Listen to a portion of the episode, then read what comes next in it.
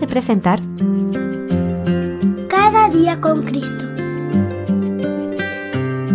Un programa dirigido a los más pequeños de la familia de Dios y un espacio para meditar en la Biblia y aprender más sobre nuestro Señor Jesús.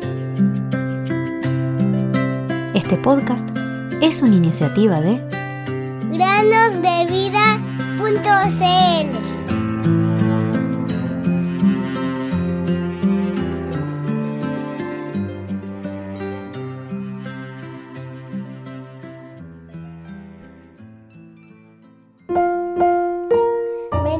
alma mía al Señor y bendiga todo mi ser su santo nombre.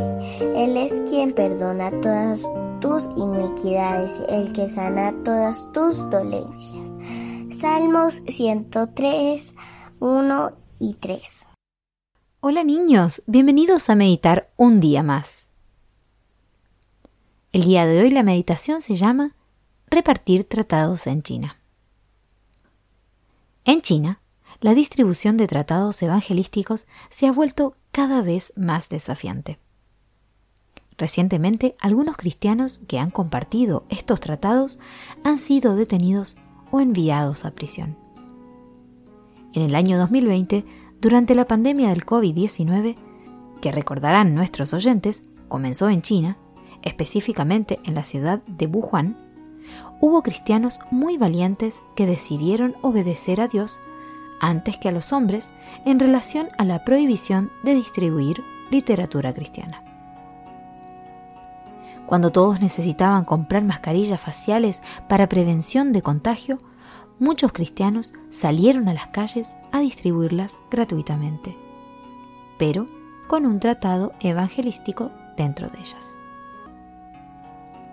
Muchas personas estaban agradecidas de recibir una mascarilla gratis y también aceptaron de buena gana el tratado dentro de ella.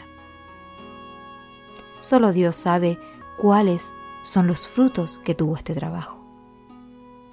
La semilla debe caer en diversos tipos de terreno, pero cuando cae en buena tierra puede producir fruto a 30, a 60 y a 100 por uno.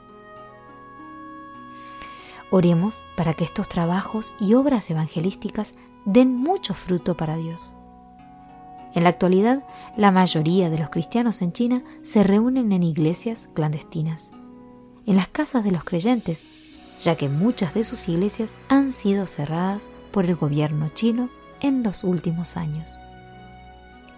En Occidente, ya sea en Europa o en América, aún tenemos la libertad de distribuir tratados evangelísticos, por lo que debemos estar agradecidos. Por ejemplo, mi suegro entregó un calendario devocional llamado La Buena Semilla a una cajera que lo atendió en un banco. Desde entonces, aquella cajera tiene abierta la meditación diaria en su escritorio y muchas personas se han contactado con él para conseguir este calendario tan precioso te animo a hacer lo mismo.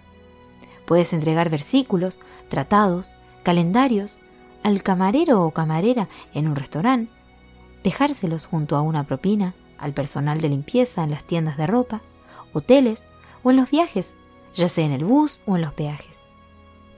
Si haces amigos en tus vacaciones, puedes también entregarles la dirección de este podcast y enseñarles cómo escucharlo, lo cual puede guiarlos a escuchar el Evangelio. Además recordemos orar por los cristianos perseguidos en países donde la difusión del Evangelio enfrenta obstáculos. Oremos, queridos niños, para que no se desanimen y continúen siendo testigos fieles, incluso ante aquellos que los arrestan. También oremos por los gobernantes de estos países y por nuestros propios gobernantes, como nuestro presidente, por ejemplo. La Biblia nos exhorta a orar por los reyes y por todos los que están en autoridad, para que podamos vivir una vida tranquila y sosegada con toda piedad y dignidad. Primera Timoteo 2:2 Señor